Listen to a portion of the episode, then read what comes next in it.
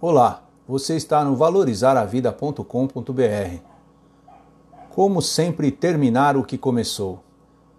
Olá, como vai? Vamos abordar hoje um assunto que com certeza faz parte da vida da maioria das pessoas, que é como sempre terminar o que começou. Assim como eu, diante deste post, tenho que buscar as palavras corretas para dar sentido e relevância ao assunto. Na vida, todos temos que terminar o que começamos. Quantas vezes, quando jovens, resolvemos que queríamos tal coisa, ser tal pessoa ou profissional?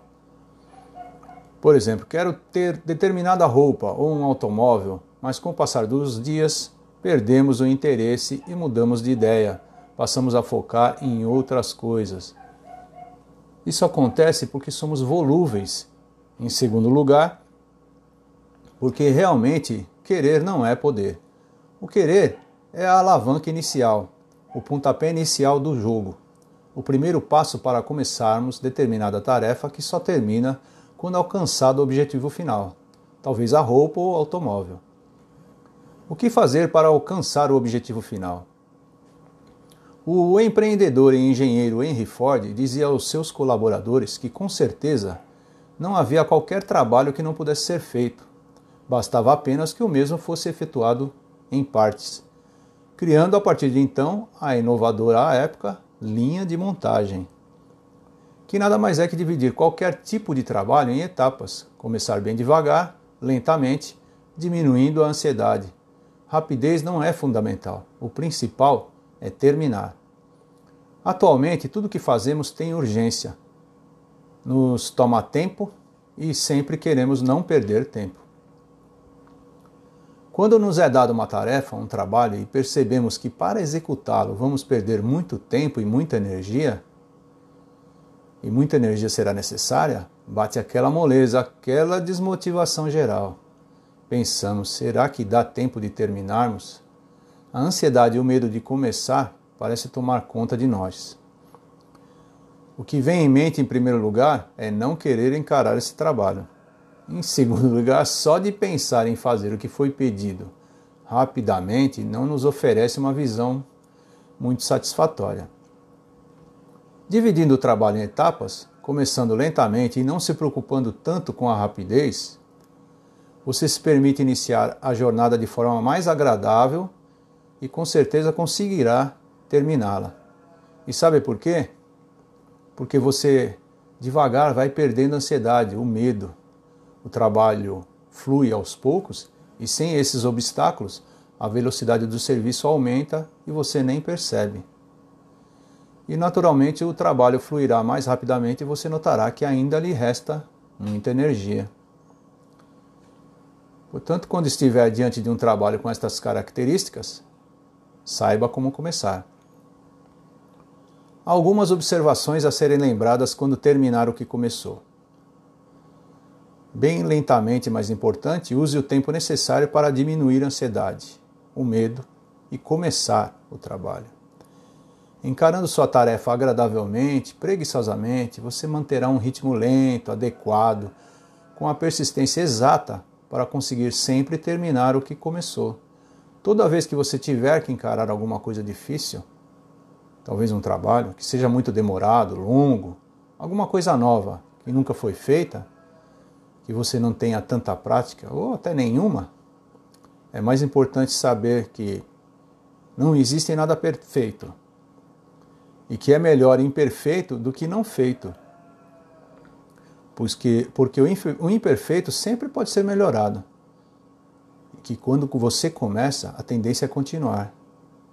E ninguém continua sem começar. Veja como deve fazer para terminar qualquer atividade.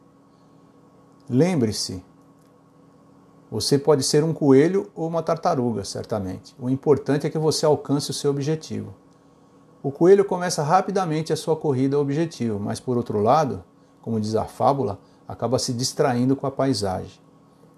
A tartaruga começa lentamente, no seu ritmo e focada no seu objetivo.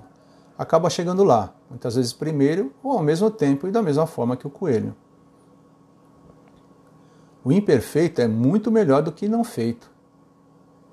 Está feito e pode ser melhorado. Você deve sempre manter o foco, como a tartaruga, que lentamente chega lá.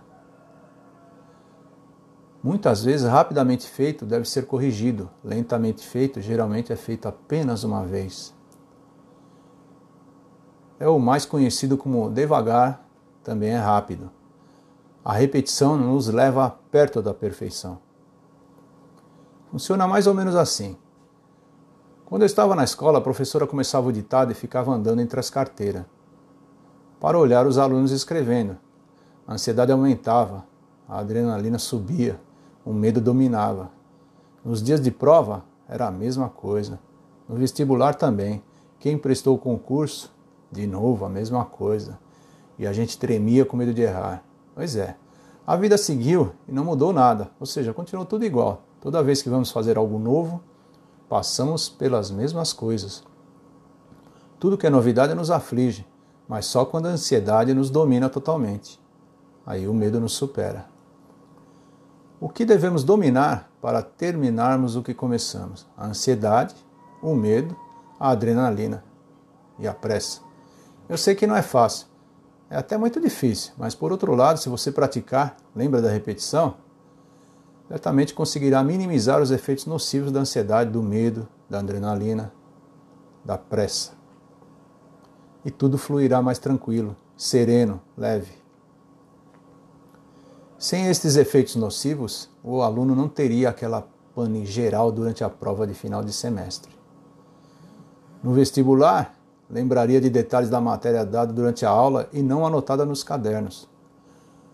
O concurseiro não se preocuparia tanto com o tempo da prova, e sim lembraria mais facilmente das respostas a serem dadas. Espera aí.